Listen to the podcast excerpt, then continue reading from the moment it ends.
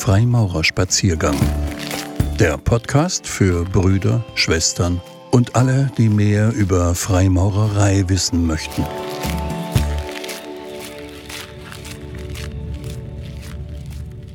Kunst und königliche Kunst.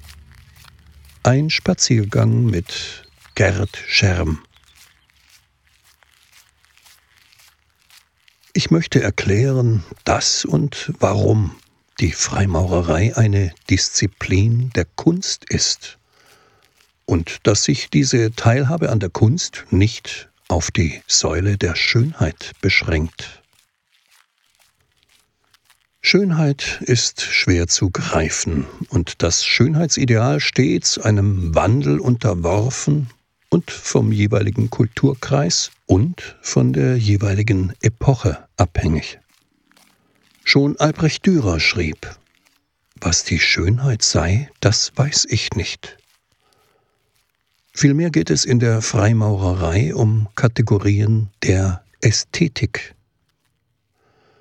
Ästhetik ist eben nicht die geschmackvolle Dekoration oder die hübsche Form wie uns die Werbung glauben machen möchte, sondern in seiner ursprünglichen Bedeutung etwas ganz anderes, nämlich Wahrnehmung. Die Ästhesie ist das Empfindungsvermögen und der Ästhet ist der Wahrnehmende. Eines der grundlegenden Missverständnisse im Zusammenhang mit der Kunst ist deren angebliche Aufgabe, Schönheit herzustellen. Und zwar am besten solcher Art Schönheit, die vertraut ist, die nicht befremdet, den tollen Sonnenuntergang, das hübsche Porträt, den rührenden Hirsch. Die Natur soll also abgebildet werden, und das, bitteschön, möglichst realistisch. Dabei ist das ein absoluter Widersinn, denn Kunst ist das Gegenteil von Natur. Wenn etwas nicht natürlich ist, nennt man es künstlich. Wenn ein Stoff in der Natur nicht vorhanden ist, schafft man ihn als Kunststoff. Und dann soll es gerade die Aufgabe der Kunst sein, Natur abzubilden?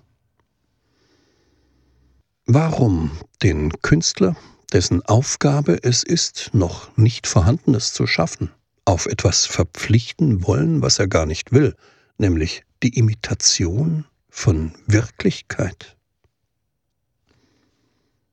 Ungeachtet der Tatsache, dass die Fotografie längst erfunden ist, ruft das Publikum nach Realismus, der nur darauf aus ist, die Sinne zu täuschen und die Bilder für das zu halten, wovon sie nur Bilder sind. Gerade im Zeitalter der beliebigen Herstellbarkeit scheinbar realistischer Bilder und ihrer Verbreitung in den Medien eine gefährliche Forderung. Schon Platon beklagte die Kunst als Herstellung einer Erscheinung der Erscheinung, die sich von der Realität doppelt entfernt. An dieser Stelle meiner Ausführungen ist es zum besseren Verständnis unvermeidlich, einen kurzen Rückblick auf die Entstehung des Kunstbegriffs zu machen. Erst Mitte des 19. Jahrhunderts entstand der Begriff der Kunst als sogenannte freie Kunst, wie wir ihn heute kennen. In diese Zeit fällt die Entstehung der Vorstellung, dass sich der Künstler außerhalb der gesellschaftlichen Normen bewegt. Genial, aber nicht ernst zu nehmen sei. Etwas schafft, was eigentlich keiner wirklich braucht und das man immer als erstes einsparen kann. Für einen Künstler gehört es sich, die Freizeit seiner Mitmenschen zu verschönern, nach dem Essen nicht satt zu sein und, bitteschön, möglichst früh zu sterben, damit seine Werke im Wert steigen. Diese Vorstellungen führten zu einer zunehmenden Entmündigung der Kunst, deren Rolle man heute am liebsten im kollektiven Freizeitpark sieht, aber bitte ohne Bedeutung. Dabei fing alles ganz anders an. Kunst war nie zweckfrei. Man denke an die grandiosen Höhlenmalereien, an die Zeugnisse der archaischen Kulturen. Kunst verfolgte immer ein Ziel, wollte immer etwas bewirken. Die mittelalterliche Madonna wurde nicht geschaffen, um die Person der Mutter Jesu möglichst realistisch abzubilden. Nein, es ging darum, ihre Gegenwart inmitten der Gemeinde zu beschwören. Der Grad von Realismus ist für solche Zwecke völlig unwichtig. Das gilt für das Symbol ebenso wie für die Ikone, in der die Heilige auf mystische Weise präsent ist, egal wie ähnlich ihr das gemalte Bildnis sieht. Damit ein Bild Wunder tut, muss es nicht einmal besonders gut gemalt sein. Von alters her spricht man von der Magie der Bilder. Magie so verstanden, dass man etwas bewirken will, was noch nicht da ist. Man stellt mit der Kunst etwas in die Welt, was vorher nicht in dieser Welt war und das etwas in dieser Welt auslösen soll. Und da sind wir wieder bei der königlichen Kunst. Um festzustellen, ob die Freimaurerei wirklich eine Disziplin der Kunst ist, möchte ich eine Dreipunktmessung vornehmen. Erster Messpunkt. Ist die Freimaurerei natürlich oder Wirklichkeit?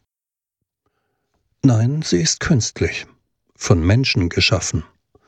Die Freimaurerei spiegelt nicht die Wirklichkeit im Sinne realer Verhältnisse, sondern strebt ein Ideal an, einen noch nicht vorhandenen, also utopischen Zustand. Der Künstler Otto Pine schrieb einmal Ich träume von einer besseren Welt, warum sollte ich von einer schlechteren träumen?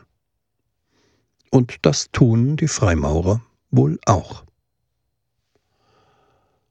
Zweiter Messpunkt. Welcher Mittel bedient sich die Freimaurerei? Die Freimaurerei arbeitet interdisziplinär. Sie verwendet das Wort, ist also literarisch.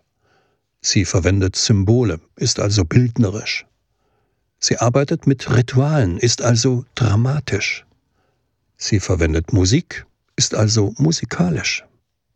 Sie verwendet architektonische Elemente, ist also skulptural. Die königliche Kunst ist also eine Kunst, die unterschiedlichste Kunstgattungen in ihren Dienst stellt.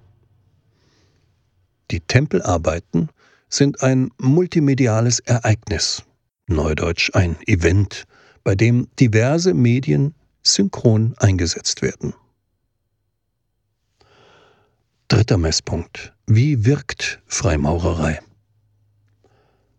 Keiner weiß dies genau zu sagen. Genau wie bei der Kunst. Aber wir wissen, dass in der Freimaurerei wie in der Kunst Prozesse ausgelöst werden können. Asger Jorn bezeichnet Kunst als eine Energiequelle, die ihren Inhalt hergibt, ohne sich jemals zu lehren, die ihre Qualitäten in demselben Moment bewahrt, indem sie ihre Werte ausbreitet. Das Geheimnis liegt darin, dass die befreite Kraft nicht im Kunstwerk zu suchen ist. Sie existiert in dem, der es wahrnimmt, der fähig ist, es wahrzunehmen. Damit sind wir wieder bei der Ästhetik, bei der Wahrnehmung und hier berühren sich Kunst und Freimaurerei. Denn in beiden wohnt eine Kraft, die sich dem erschließt, der bereit ist, sich einzulassen. Es ist eine Wirkung, die sich nicht berechnen, nicht voraussagen und nur schwer beschreiben lässt, die aber zweifellos existiert. Nach dieser Dreipunktmessung kann man sagen, dass die königliche Kunst durchaus zur Kunst gehört zur Kunst in ihrem ursprünglichen Sinn und in dem Sinn, wie man sie in unserer Zeit wieder zu sehen beginnt. Denn wenn die Freimaurerei als königliche Kunst Teil der Künste ist, dann ist der Bruder Freimaurer auch ein Künstler. Nun verstehen sich Freimaurer gemeinhin eher als Intellektuelle, als Philosophen vielleicht und als praktizierende Humanisten und eben nicht als Künstler oder Mitwirkende an einem künstlerischen Prozess. Und doch sind sie es. Durch ihre Teilnahme an den Tempelarbeiten, durch ihren Umgang mit Symbolen, Zeichen und Inszenierungen sind die Freimaurer keine passiven Konsumenten der königlichen Kunst, sondern selbst aktive Faktoren von ihr. Sie sind Katalysatoren, die das Potenzial der Kunstfreimaurerei in Wirklichkeit, sprich Wirkung umsetzen können. Wir Brüder träumen, wie Utopine, von einer besseren Welt. Wir träumen vom Kunstwerk Tempel der Humanität. Denn er ist ein Kunstwerk, da er in der Natur nicht vorhanden ist. Und wir sehen nicht von außen auf dieses Ideal, sondern uns selbst mittendrin, als einzelne Bausteine, ohne die das Ganze nie sein kann. Deshalb ist der Freimaurer sowohl Teil eines Gesamtkunstwerks als auch ein Künstler, der an diesem Kunstwerk arbeitet. Ein Spaziergang mit Gerd Scherm, Schriftsteller und bildender Künstler. Freimaurerspaziergang. Impulsvorträge von Freimaurern zum Nachdenken, Entspannen und für unterwegs. Wünschen Sie weitere Informationen über Freimaurerei und deren Hintergründe? Dann könnte Sie auch der Podcast Frankfurter Demokratiecafé interessieren. www.freimaurer-frankfurt.de slash podcast und mit dem Titel Frankfurter Demokratiecafé überall dort, wo es Podcasts gibt.